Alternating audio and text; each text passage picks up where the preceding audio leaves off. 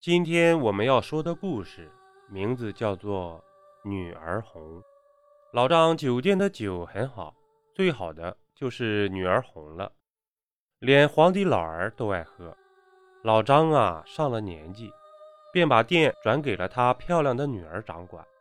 于是老张酒店成为了名副其实的女儿红，生意好的不得了。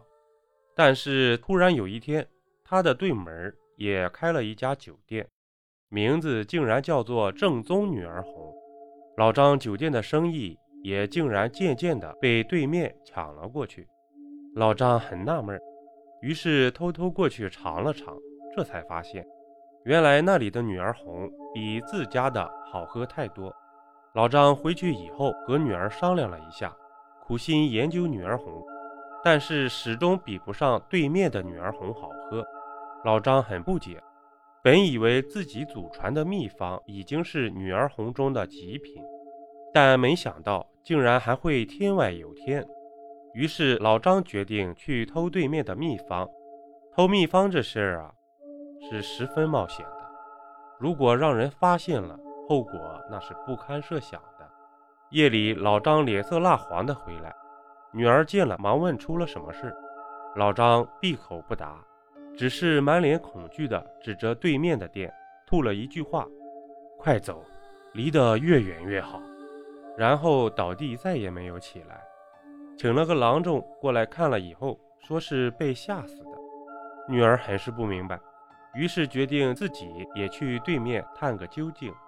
夜里呢，没有月亮，一片漆黑，只有正宗女儿红的火房里灯火闪烁，里面人影闪动。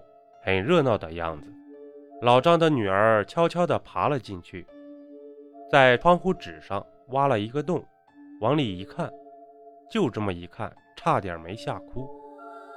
原来屋子的房梁上吊满了赤裸裸的被封住嘴的姑娘，姑娘们被吊在横梁上，几个壮汉拿着空心的管子，从姑娘们的胸前狠狠地一插。鲜红的血从管子里流了出来，全部都接在女儿红的酒坛里了。一位面色光滑的老头往酒里倒了一些液体，于是酒坛里立刻飘出了上等女儿红的香味来。忽然，一差人进屋，跪在老头子的面前，说道：“新进的一百个姑娘已经带来，请您过目。”老头子用尖声锐耳的声音说道：“一百个。”明明是一百零一个，差人大惊，唐公饶命，属下点过了一百个整啊！那老头子喝了一口血酒，说道：“不怪你，第一百零一个正在偷听呢。小姑娘，进来吧。”话音未落，只见老头子一伸手，五根血手指暴涨，已经掐住了老张女儿的脖子。将已经叫不出声的老张女儿猛地拖了进去。你还在收听吗？